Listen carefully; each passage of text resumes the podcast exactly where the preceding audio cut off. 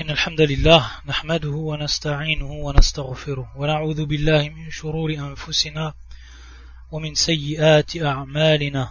من يهدي الله فلا مضل له ومن يضلل فلا هادي له. وأشهد أن لا إله إلا الله وحده لا شريك له. وأشهد أن محمدا عبده ورسوله.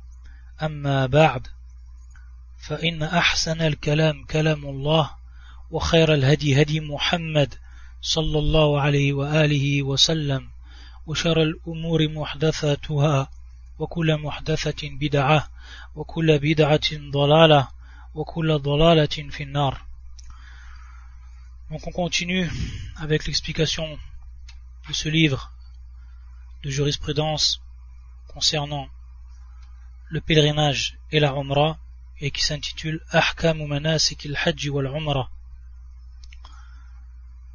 al-Islam Ahmed ibn Taymiyyah ta'ala donc le dernier cours on avait parlé de ce que l'on devait faire en présence de Al-Hajar al-Aswad, de la pierre noire. Et on avait vu les différentes façons de faire avec elle. Et on a dit dans le fait de la toucher, il y a un grand bien pour le musulman, un grand fadl. Il nous est rapporté par ce hadith, hadith authentique, rapporté par l'imam al-Tirmidhi, et également Ibn Khuzayma ou Ibn Hibban ou Al-Hakim ou Al-Zahabi, où le prophète sallallahu alayhi wa sallam a dit cette parole La al-hajara yawm al-qiyamah. Allah azza donc, il ressuscitera cette pierre, c'est-à-dire qu'elle sera présente le jour du jugement, et qu'elle sera là pour témoigner. Cette pierre donc aura deux yeux, et avec ces deux yeux, elle pourra observer, elle pourra voir. Elle aura également une langue avec laquelle elle pourra parler prononcer des mots.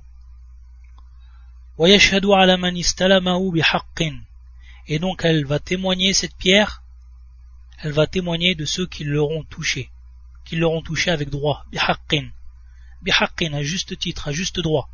Bien entendu, ici, celui qui ne commet pas de polythéisme, qui n'a pas de croyance envers cette pierre ou autre, mais le al-muahid, c'est-à-dire le monothéiste, celui qui a concrétisé le tawhid bihaqqin.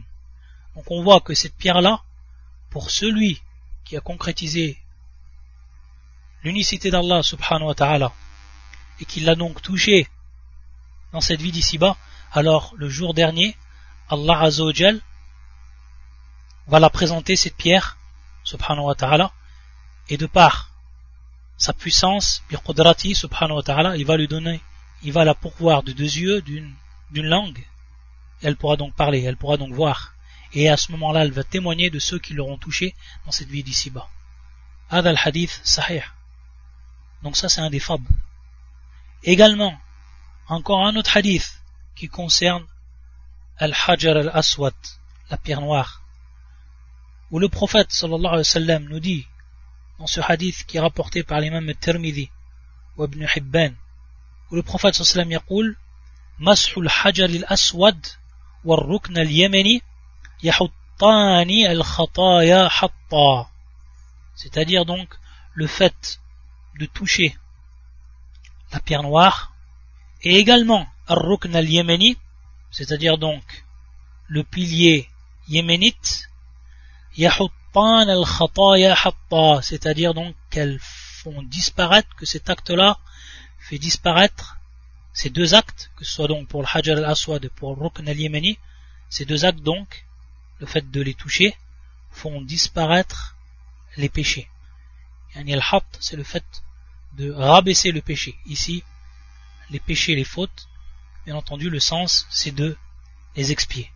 Et également dans ce dernier hadith que l'on cite concernant le Hajar al-Aswad, qui est un hadith qui rapporte également par l'imam Tirmidhi ou Ibn Khuzayma, al-hajar al-aswad min al-jannah. C'est-à-dire qu'à l'origine, la pierre noire, c'est une pierre du paradis. Et elle était encore plus blanche, elle était encore plus blanche, sa couleur était encore plus blanche que la neige.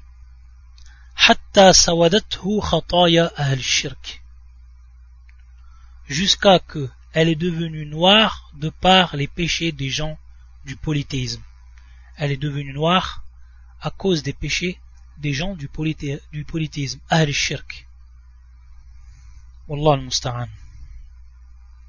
Donc c'est pour cela qu'en contrepartie, celui parmi les, monothéistes, ceux parmi les monothéistes qui vont toucher cette pierre, alors elle témoignera le jour, le jour du jugement. On revient donc au texte du shir, فيقول رحمه الله تعالى ثم ينتقل للطواف ويجعل البيت عن يساره وليس عليه أن يذهب إلى ما بين ركنين ولا يمشي عرضا ثم ينتقل للطواف بل ولا يستحب ذلك. ويقول إذا استلمه بسم الله والله أكبر. وإن شاء قال اللهم إيمانا بك وتصديقا بكتابك ووفاء بعهدك واتباعا لسنة نبيك محمد صلى الله عليه وآله وسلم. ويجعل البيت عن يساره ويطوف سبعا ولا يخترق الحجر في طوافه لما كان أكثر الحجر من البيت والله أمر بالطواف به لا بالطواف فيه Donc une fois, comme on l'a vu, qu'il a touché la pierre noire, et on a vu donc les différentes façons de le faire, et tout ce qui était permis par rapport à la pierre noire, ensuite donc, il commence par le tawaf, autour de la maison sacrée, Al-Karba. Et bien entendu, à ce moment-là, il va placer Al-Karba à sa gauche. Et il n'a pas à ce moment-là à aller entre les deux entre les deux piliers. Donc il commence bien depuis la pierre noire, c'est-à-dire Rukn al-Hajar al-Aswad, depuis le pilier, Rukn, le coin donc, où se trouve la pierre noire. Il commence par là. Et également, il ne doit pas marcher. Arban, c'est-à-dire soit il donne tout son visage, toute sa face à la Karba, c'est-à-dire il la place complètement en face de lui, qu'il la regarde, et non le contraire, c'est-à-dire qu'il se met à dos al-Karba. Donc comme on l'a dit, il faut qu'il soit, faut qu'il la place à sa gauche. Et donc, il se met pas complètement en face d'elle, et non plus il se met pas à dos d'elle. Et comme il nous dit le shir, il ne faut pas faire cela. Et cela n'est aucunement recommandé. Ensuite, lorsqu'il touche la pierre noire, et donc il va débuter le tawaf par cela. Il dit Bismillahi Wallahu Akbar. Bismillah Wallahu Akbar. Donc comme on a vu auparavant. Wa.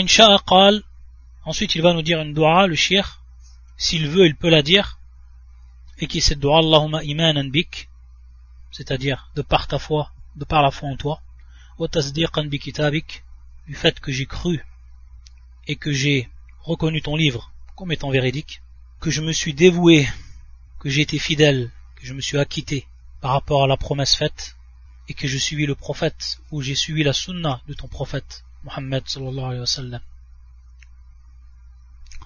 Ensuite, il va nous rappeler le shir, que lorsqu'il va toucher la pierre noire, donc, il ne rentre pas direct, complètement son corps vers la pierre noire, car en réalité, la pierre noire se trouve à l'intérieur de la maison. Donc il a juste à la toucher. C'est ce qu'on va comprendre de sa parole. Il a juste à la toucher. Car Allah nous a ordonné de faire le tawaf autour de la maison. Pas dans la maison. Pas dans la maison. Donc, comme on a dit, par rapport à la pierre noire, il la touche ou l'embrasse. Mais il ne va pas y mettre ou y coller son corps dessus. Ensuite, il ولا يستلم من الأركان إلا ركنان اليمانيين دون الشاميين فإن النبي صلى الله عليه وسلم إنما استلمهما خاصة لأنهما على قواعد إبراهيم والآخران هما في داخل البيت والركن الأسود يستلم ويقبل واليماني يستلم ولا يقبل والآخران لا يستلمان ولا يقبلان والاستلام ومسحه باليد Ici donc un point qui est important. Pour se rappeler, pour avoir bien, donc une image, pour avoir une image de Al-Kaaba, on sait qu'il y a automatiquement quatre piliers, ou on va dire quatre coins, ce qu'on appelle le rukn. Il y a quatre coins, vu que c'est bien entendu comme un cube. Donc chaque, chaque euh, coin, il a une appellation pour s'y retrouver lorsqu'on fait le tawaf. Il faut savoir donc qu'on va débuter par le coin où se trouve la pierre noire. Donc c'est ce qu'on appelle rukn al-hajar al-aswad. Tayyib. Ensuite, va se trouver après donc. Donc bien entendu, on est dans le sens du tawaf ici. Tayyib. Donc on a mis, on a placé notre, la karba à notre gauche. Et donc on avance. Après le rukn de la pierre noire, il va se trouver deux rukn. Et les deux prochains rukn que l'on va trouver, c'est ce qu'on appelle, c'est ce que nous a appelé le shir par ruknain al-shamiyain, du sham, bien entendu, par rapport à leur direction, qui sont en direction du sham. Taïb. Donc c'est ces deux rukn qui vont suivre, dans le sens du tawaf, qui vont suivre le rukn de la al-hajar al-aswad. Ces deux rukn qui suivent le rukn de la pierre noire, on ne doit rien y faire. On ne doit rien y faire, car ce n'est pas de la sunna, absolument pas, d'aller les toucher ou de faire quoi que ce soit. Car le prophète sallam ne s'est pas approché de ces deux rukn, ne les a pas touchés. Donc on doit faire de même, comme le prophète sallam il a fait. Par contre, celui qu'on a droit de toucher, c'est rukn al-yéméni. C'est-à-dire, ça va être donc le rukn qui se trouve juste avant le rukn de la pierre noire. Donc on a passé les deux rukn, al-shamiyain, donc en direction du Sham, et on va donc arriver au Rukn al-Yémeni qui est en fait ici le troisième. Si on considère que Rukn de la pierre noire c'est le quatrième, et si on considère que c'est le premier, alors lui ce sera le quatrième. Rukn al-Yémeni. La hal, c'est clair, il n'y a aucune ambiguïté, le Rukn al-Yémeni celui qui va précéder Rukn al-Hajar al-Aswad. Donc pour ce Rukn qu'on appelle le Rukn al-Yémeni, alors le rukn yéménite, le coin yéménite, ou le pilier yéménite, alors lui on a le droit de le toucher. Bel ada sunnah. Mais uniquement le toucher. C'est pour ça qu'il nous dit le shir al-istilam, c'est mas'hou biliyat. C'est-à-dire qu'on va comme le caresser, comme le toucher avec notre main. Et donc ici, on le touche uniquement. Et on ne va pas l'embrasser. Contrairement donc à la pierre noire. La pierre noire, on a vu, on a le droit de le toucher et de l'embrasser. Taïb, par contre, pour ce, qui est de Rukn al-Yémeni, on le touche juste et on ne l'embrasse pas. C'est la différence qu'il y a entre Rukn de la pierre noire et Rukn al-Yéménite. C'est la différence qu'il y a entre les deux. Mais donc il est légiféré, pour les deux de les toucher. Sauf qu'il y en a un pour ce qui est Rukn al-Hajar al-Aswad de le toucher, de l'embrasser, et l'autre uniquement de le toucher. C'est la sunna du prophète sallallahu le shir ici yu'allil, c'est-à-dire qu'il va nous donner une cause de cela. Il va nous dire car ces deux rukn, que ce soit rukn al-hajar al-aswad ou rukn al-yemeni, ils ont été, ou ils sont restés, suivant les bases de la construction qu'en a fait Ibrahim, alayhi salam, lorsqu'il a reconstruit la Kaaba, la maison sacrée d'Allah Azzawajal, alors ces deux rukn, ils sont restés suivant les bases de la construction de Ibrahim. Alors que les deux autres, il se trouve à la base à l'intérieur de la maison. C'est pour ça qu'il nous dit huma fi al-bayt. Il se trouve à l'intérieur de la maison. la hal, ici il nous donne une cause de cela, pourquoi on les touche. C'est car donc ils sont comme nous dit le shir لأنهما على قواعد إبراهيم لأنهما على قواعد إبراهيم ensuite يقول رحمه الله وأما سائر جوانب البيت ومقام إبراهيم. وسائر ما في الأرض من المساجد وحيطانها ومقابل الأنبياء والصالحين كحجرة نبينا صلى الله عليه وآله وسلم ومغارة إبراهيم ومقام نبينا صلى الله عليه وسلم الذي كان يصلي فيه وغير ذلك من مقابل الأنبياء والصالحين وصخرة بيت المقدس. فلا تستلم ولا تقبل. باتفاق الأئمة وأما الطواف بذلك فهو من أعظم البدع المحرمة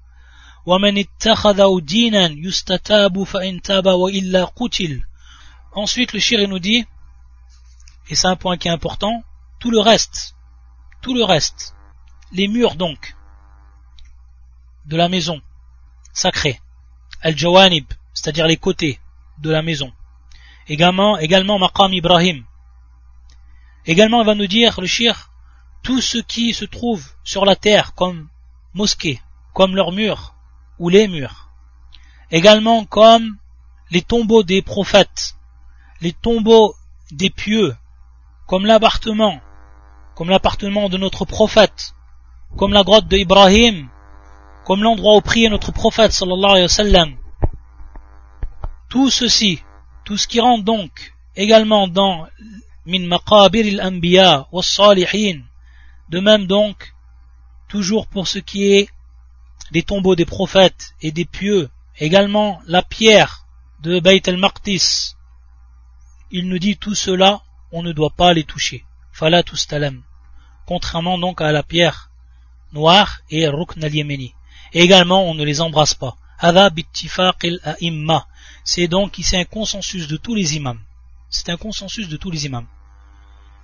Et donc, tout ce qu'on peut voir et qui se fait malheureusement par beaucoup d'ignorants parmi les musulmans, de par leur ignorance, qui vont se frotter à des portes de mosquées, qui vont se frotter à des murs, qui vont se frotter à des tombeaux des prophètes ou alors des tombeaux des pieux, al-awliya, comme ils les appellent.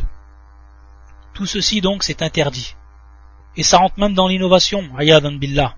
Et c'est pour ça, subhanallah, des moments on voit des pèlerins avant qu'ils viennent à Mecca, ils arrivent à Médine, ils vont se frotter, ou alors ils vont toucher les portes de la mosquée du prophète sallallahu alayhi wa pensant qu'il y a une baraka dans cela. Comme il dit le cela n'est pas permis de faire ces choses-là. ça n'a rien à voir avec la religion. Bien entendu, toucher dans, dans le, but de la baraka et d'avoir un irtiqad. Pas mujarad al-lams. Et la personne, elle, peut toucher pour sortir ou alors pour... Euh, euh, on s'est compris par rapport à ça. Donc le fait de toucher le fait de également d'embrasser ces choses-là, ça c'est pas permis. Il n'y a aucune preuve par rapport à cela dans la religion. Il va aller plus loin le shir. Il va même nous parler de ceux qui font le tawaf. Ils font le tawaf autour de ces choses-là Comme le, fait de faire le tawaf autour des tombeaux. Il nous dit min a'zam al bid'a al muharrama. Ça fait partie donc des plus grandes innovations interdites dans la religion. Ça fait ça fait partie des plus grandes innovations. Ayadan billah. Et bien souvent, lorsque c'est accompagné de croyances, ça rentre dans le shirk. Et ça rentre également, bi'tibar, إذا كان الشرك الأصغر والذي يوصل إلى الشرك الأكبر c'est-à-dire donc que le shirk al-asghar, le politisme mineur, si on considère que c'est tout ce qui est un moyen qui va nous amener au shirk al-akbar, alors ça rentre également directement dans le shirk à la base, ça fait partie des grandes innovations de faire ces choses-là, qui sont strictement interdites dans la religion. Tout ce qui est du tawaf. Le tawaf, il est uniquement pour El-Kaaba. Il n'y a pas de tawaf dans la religion, à Absolument pas. C'est pour ça que le shir, va même nous dire que ceux qui prennent cela comme une religion, c'est-à-dire qu'ils ont pris comme une religion le fait de faire le tawaf autour des tombeaux, ou autre chose, comme on peut voir également, des chiites qui vont faire des tawaf dans des autres, dans, dans les régions d'Irak, etc. Il nous dit le shir, celui qui prend cela comme, comme religion, yustatab, c'est-à-dire qu'on l'oblige à se, à faire un repentir de cet acte-là. Faire un repentir de cet, acte-là. Il la Sinon, on le tue. Regardez jusqu'où ça va. Jusqu'où la parole du, du shir, elle va. Pour ceux qui ont pris une autre religion que celle d'Allah Azzawajal. Et qui ont pris comme religion, ou qui ont pris dans leur religion le, le fait de faire le tawaf à d'autres endroits que Al-Kaaba. Ensuite, il y a le shir, rahimullah,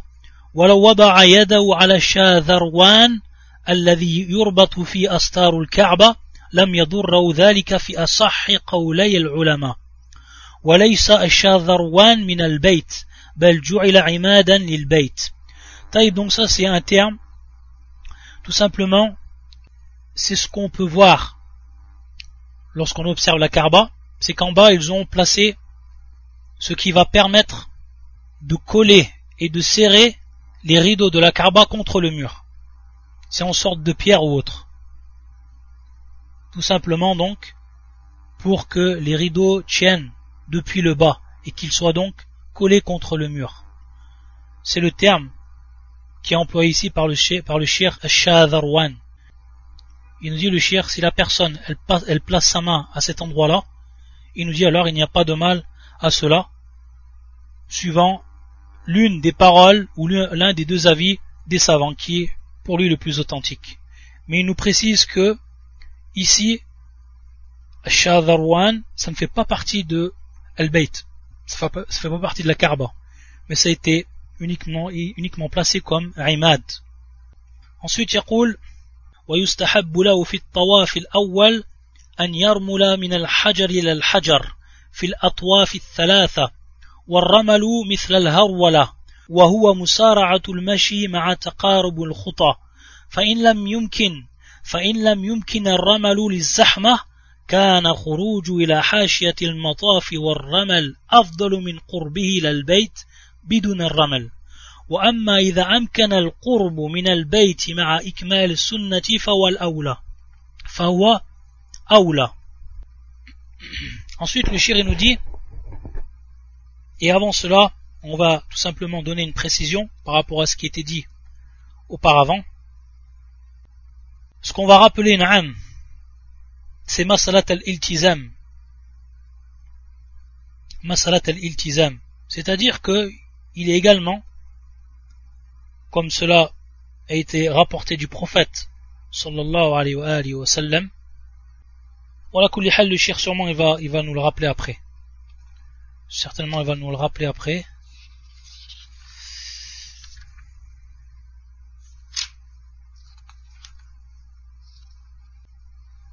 À la on peut le rappeler ici parce qu'on est dans le sujet, même si le shir, au cas où il le rappelle plus tard.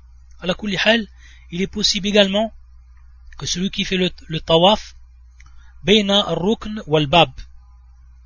Beina rukn wal bab. Donc, rukn min al Al-Hajar al-Aswad et Al-Bab. Donc le Bab, c'est-à-dire la porte qui va se trouver juste après Al-Hajar al-Aswad, la pierre noire. Donc entre ces deux, Yumkin an yaltazim, at-Ta'if, celui donc qui fait le tawaf, il est possible an yaltazim, bimarna, qu'il place donc an yada' sadrahu, donc il place sa poitrine, wa wajjahu, également sa face, wa et également donc ses avant-bras, contre le mur et qu'il reste comme cela.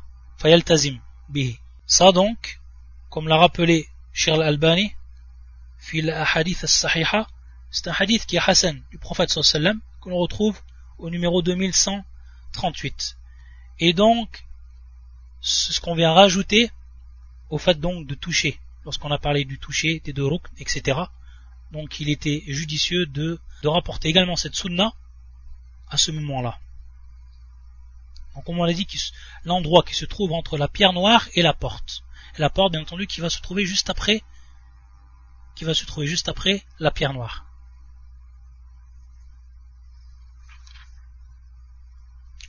Le shir ensuite il nous parle pour ce qui est de sifat tawaf, donc des caractéristiques du tawaf. Il nous dit yustahab, donc adam min bab al istihbab, c'est-à-dire qu'il est préférable ici, et c'est une sunna.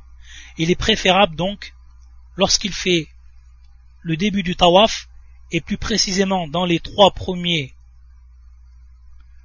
dans les trois premiers tours qu'il pratique ce qu'on appelle ramal et qui est comme nous l'explique le shir mithl harwala qu'il fait de s'empresser. C'est comme un empressement. Et c'est le fait donc de faire des pas qui sont rapprochés donc des petits pas mais de manière rapide, mais de manière rapide. Donc, d'aller rapidement avec des pas qui sont rapprochés. Donc c'est pas comme la course, la personne n'a pas à courir, mais elle rapproche ses pas. Le fait déjà qu'elle rapproche ses pas et qu'elle fait cela rapidement, ça donne ce qu'on appelle donc ramel. Et c'est donc la sunna du prophète sallam de faire durant le tawaf al-awwal. Bien entendu, cela c'est mashrour tawaf al-awwal, yani tawaf al-qudum. Tawaf al-qudum. Donc le premier tawaf. Et il nous dit le shir, s'il n'est pas possible de faire cette sunna, alors qu'il est proche de la Kaaba, qu'il se trouve, qu'il se trouve proche de la Kaaba donc. Donc la Kaaba elle est à sa gauche, où il l'a placé lui à sa gauche, il doit être le plus, le, plus proche possible. Il, il, essaye de se rapprocher, suivant la capacité. Mais il nous dit le shir, s'il n'est pas possible, il n'est pas possible donc d'être proche des murs, alors il s'éloigne. Il s'éloigne si il veut pratiquer donc Ramal. Donc comme on l'a dit, il s'éloigne. Pourquoi? Parce qu'il est préférable qu'il pratique cette sunna alors qu'il est loin des murs de la Kaaba. Plutôt qu'il soit proche des murs de la Kaaba qu'il ne pratique pas cette sunna. Le mieux donc, c'est qu'il soit loin et qu'il pratique cette sunna. Par contre, bien entendu, s'il a la possibilité d'être le plus proche, tout en pratiquant Ramal, alors ça, c'est le meilleur, et c'est ce qui est muafiq les sunnah. Fawa aoula, comme nous le rappelle le shir. ويجوز أن يطوف من وراء قبة زمزم وما وراءها من السقائف المتصلة بحيطان المسجد ولو صلى المصلي في المسجد والناس يطوفون أمامه لم يكره سواء مر أمامه رجل أو امرأة وهذا من خصائص مكة Ensuite le shir nous dit qu'il est même permis pour la personne donc de s'éloigner encore plus lorsqu'il fait le tawaf même s'il se trouve donc derrière ce qu'on appelle Qubbatu Zamzam et même s'il se trouve donc ce qui, euh, ce qui est tout à fait acceptable de nos jours qu'il se trouve il nous dit c'est-à-dire comme les euh, qu'il se trouve sous la partie qui va être couverte du haram donc la partie qui va être couverte du haram il peut s'éloigner jusqu'à cette partie et s'éloigner de plus en plus et continuer à faire son tawaf. Pour ça, c'est permis, il n'y a aucun mal à cela de s'éloigner, tant qu'il reste donc dans Al-Majid, le périmètre de Al-Majid. Donc il peut s'éloigner tant qu'il veut s'il n'a pas la possibilité autrement, c'est-à-dire euh, Ziham, s'il y a beaucoup donc de monde.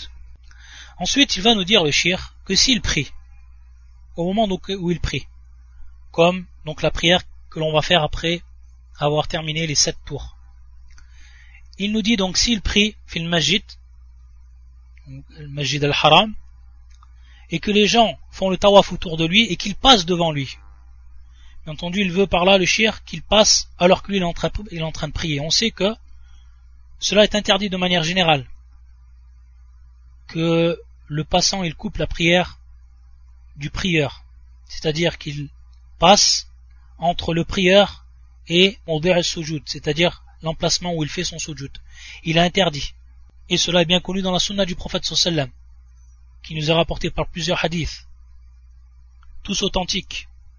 Il va nous dire le shir ici une exception qui est faite. Il nous dit min khasa ici Mekka. Ce qui fait partie des particularités de la mosquée sacrée, Majid al-Haram, c'est que la personne, elle peut passer devant celui qui prie, lui couper la prière que ce soit donc un homme ou que ce soit même une femme, et qu'il n'y a pas de mal à cela. C'est-à-dire donc que cela n'est pas détestable. Que cela n'est pas détestable à ce moment-là. Ça, c'est la parole de Charles Islam ibn Taymiyyah, c'est son avis. Et c'est l'avis de plusieurs savants également. Mais ici, en regardant cette question de plus près, on va, s'apercevoir qu'il y a eu des hadiths, ou plutôt un hadith plus précisément qui est rapporté dans cela, un hadith avec plusieurs versions ou plusieurs variantes, mais qui repose principalement sur un hadith. Et c'est un hadith qui est rapporté par l'imam Ahmed, également Abu Daoud, ou al-Bayhaqi, et également Al-Khallal ou Abd al-Razzaq, et d'autres encore, donc suivant les variantes. Du hadith de Kathir ibn Kathir ibn al-Muttalib ibn Abi Wadda'a, qu'il a entendu donc de certaines personnes qui l'ont entendu de son grand-père. Ça c'est important à signaler dans l'isnad. Kathir ibn Kathir ibn al-Muttalib ibn Abi Wadda'a sami'a ba'd ahlahu yuhaddithu an jaddihi bihi. C'est-à-dire qu'on va retrouver dans les chaînes de transmission de ce hadith que Kathir ibn Kathir ibn al-Muttalib ibn Abi Wadda'a il a entendu il n'a pas entendu de son père en réalité. Enam. Comme vont l'expliquer le muhaddithun, il ne l'a pas entendu le hadith de son père, c'est-à-dire de Kathir. ibn Kathir. Mais qu'il a entendu de certaines personnes, qui eux l'ont entendu de son grand-père, qui est donc ici al-Muttalib ibn Abi Wadda'a, car il est Kathir ibn Kathir ibn al-Muttalib ibn Abi. Et donc le problème qu'on va retrouver dans cette chaîne de transmission, c'est-à-dire tout simplement qu'on va ignorer le statut du point de vue de la fiabilité des personnes qu'il a entendu kathir et qui se trouvent dans la chaîne de transmission entre lui et son grand-père, ce qui rend la chaîne de transmission non authentique. Et ce hadith-là, il n'a pas d'autres chaînes qui vont venir renforcer ou qui vont venir appuyer cette chaîne de transmission. Et c'est pour ça que ce hadith, et suivant toutes les autres variantes qui vont venir, ne sont pas valables. Et Sheikh Al-Bani, a parlé de ce hadith de façon détaillée dans As-Silsilatul Ahadith al-Da'ifa, et le numéro du hadith, c'est le numéro 928. والمطلب يقول رأيت رسول الله صلى الله عليه وسلم يصلي مما يلي باب بني سهم والناس يمرون بين يدي ليس بينه وبين الكعبة سترة وفي رواية طاف بالبيت سبعا ثم ثم صلى ركعتان بحذائه في حاشية المقام وليس بينه وبين الطواف أحد على كل حال dans ce hadith il nous est signalé que le prophète sallam il priait et que les gens passaient devant lui Beina Yadei donc ils passaient directement devant lui et qu'il n'y avait pas entre lui et la Karba de Sutra il n'y avait pas entre lui et la Karba de Sutra ça c'est ce hadith sur lequel ou sur lequel ce hadith et ses variantes sur lesquelles sont appuyés des jurisconsultes pour dire donc qu'il n'y a pas de mal que la personne elle prie que l'on passe devant lui lorsqu'il se trouve à Mecca. Le problème, comme on a vu, c'est que la chaîne de transmission n'est pas authentique. Donc c'est un hadith qui n'est pas valable. Ça c'est la première chose. La deuxième chose également, c'est que cet acte-là va venir en contradiction avec la généralité al-hadith ou al-ahadith fil nahi nahi al-murur bayna yaday al-musalli. Donc, cet acte-là va être en contradiction avec les hadiths qui viennent prouver qu'il est interdit que l'on passe devant la personne qui prie. Où qu'elle soit. Car il n'y a pas de istithna, il n'y a pas d'exception dans ces hadiths. C'est de manière générale. C'est un statut qui est global ici. Également, si on prenait ce hadith qui est non authentique, on va s'apercevoir par rapport à l'aspect argumentatif qui n'est pas précisé que les gens lorsqu'il est précisé dans le hadith ce terme c'est-à-dire amamahu c'est-à-dire donc cette expression en arabe qui veut dire qu'il passait devant le prophète sallam. Mais ça ne veut pas dire en aucun cas qu'il passait entre lui et l'endroit où il où il se prosterne. Ça peut être bien plus loin. Et à partir de là il n'y a pas de mal. Car à ce moment-là la personne ne coupe pas la prière. Mais également ça donc c'est un troisième argument. Et le dernier argument, c'est qu'on va voir que parmi les salafs, ceux qui empêchaient, même lorsqu'ils étaient à Mecca, que les gens passent devant eux alors qu'ils priaient. Et parmi ceux-là, ce qui est rapporté par Salih ibn Kaysan, يقول رأيت ابن عمر يصلي في الكعبة j'ai vu Ibn Omar Abdullah ibn Omar رضي الله تعالى عنهما qui priait devant la Kaaba ولا يدع أحدا يمر بين يدي et il ne laissait personne passer devant lui. رواه أبو زرعة في تاريخ دمشق وابن عساكر بسند صحيح donc qui est rapporté par Abu Zur'a في تاريخ دمشق et Ibn Asakir également avec une chaîne qui est authentique le deuxième athar également عن يحيى ابن أبي كثير قال رأيت أنس بن مالك دخل المسجد الحرام فركز شيئا أو هيأ شيئا يصلي إليه رواه ibn Sa'f fi tabaqat bisanadin sahih. Donc ce deuxième athar rapporté par Yahya ibn Abi Kathir, Yahya ibn Abi Kathir, qu'il a vu Anas ibn Malik qui est rentré dans la mosquée sacrée, Dakhal al-Masjid al-Haram, et qu'il a placé devant lui une chose au moment où il a prié. Donc, en tant que sutra. En tant que sutra, comme sutra. Donc on voit à ce moment-là qu'il n'y a rien et qu'en réalité la parole du shir ne repose sur rien par rapport à cette exception qui est faite et le fait d'avoir signalé que ça faisait partie min que ça faisait partie donc de ce qui est spécial à Mekka Wallahu ta'ala a'lam ensuite يقول رحمه الله وكذلك يستحب أن يطبع في هذا الطواف والاتباع هو أن يبدأ ضبغه الأيمن فيضع وسط الرداء تحت إبطئ الأيمن وطرفيه على عاتقه الأيسر وإن ترك الرمل والاتباع فلا شيء عليه Ensuite, il nous dit qu'il est préférable. Donc, ici, yustahab. Tous ces termes, sont importants lorsqu'on lit un livre de jurisprudence ou qu'on lise une risala dans la jurisprudence. Tous les termes qui sont employés par les jurisconsultes, c'est des termes qui sont précis, qui ont chacun une valeur, et qu'on doit les comprendre à leur juste titre. C'est pour ça ici qu'à chaque fois, il va nous rappeler un statut. Lorsqu'il dit yustahab, ça rentre bien ici dans un statut, c'est une loi bien précise. Yustahab, c'est-à-dire qu'il est préférable. Il est préférable. Il est préférable donc que la personne elle pratique au moment où elle fait son tawaf.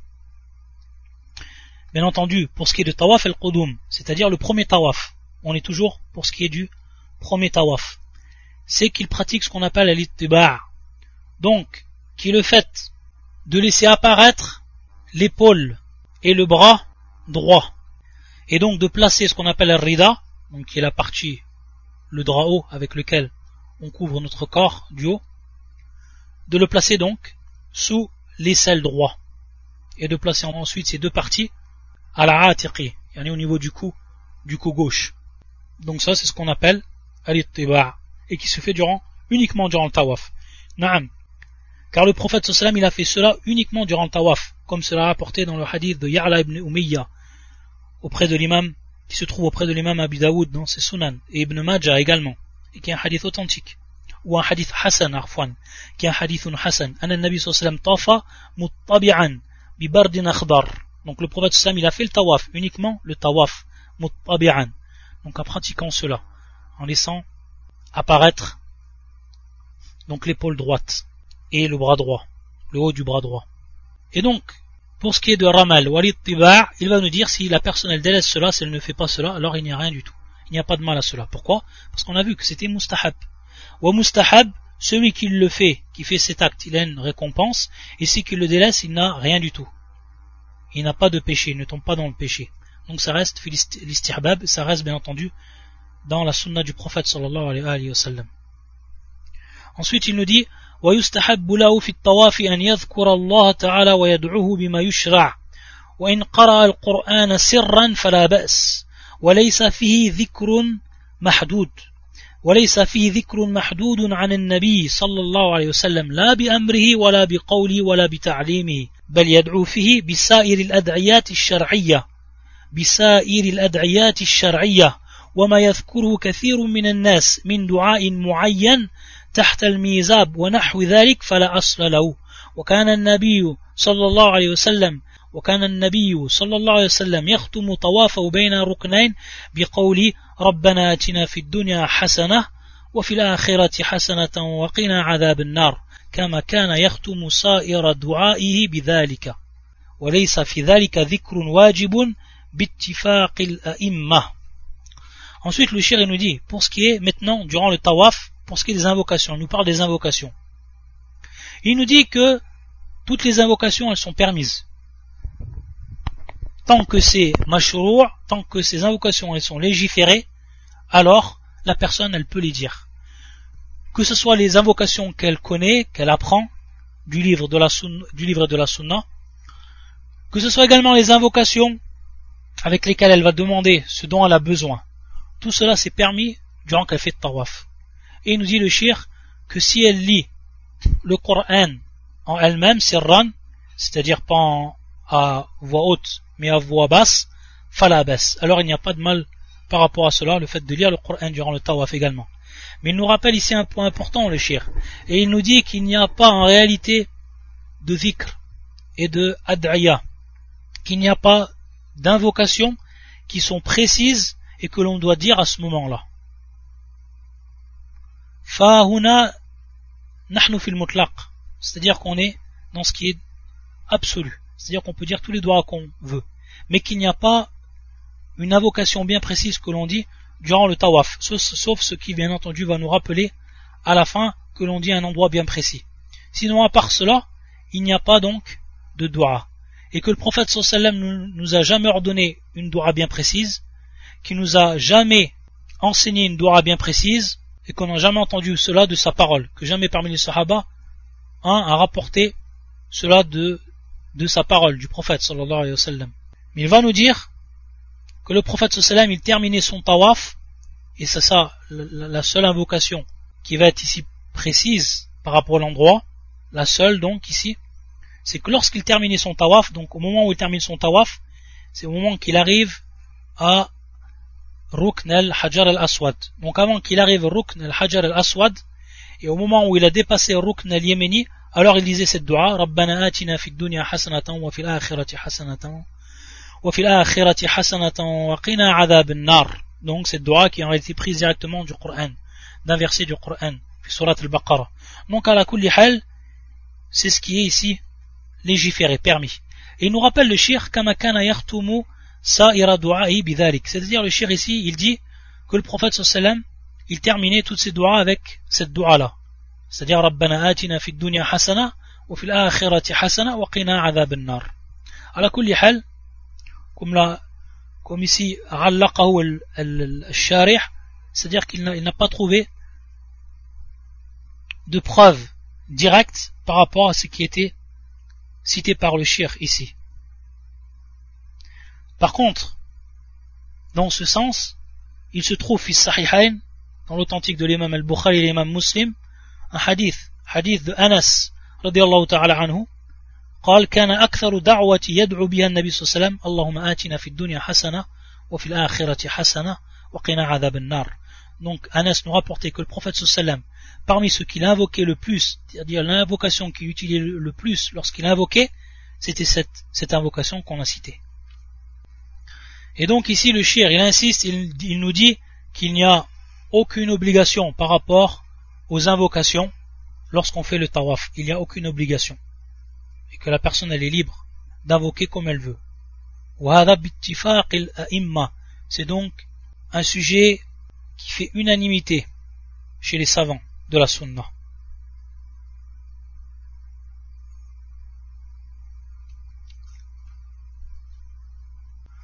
نكتفي بهذا القدر إن شاء الله تعالى ونكمل الدرس المقبل. إن شاء الله le prochain cours ça sera بإذن الله تعالى mardi. Comme il y a eu cours ce mardi il y aura cours mardi prochain également إن شاء الله تعالى.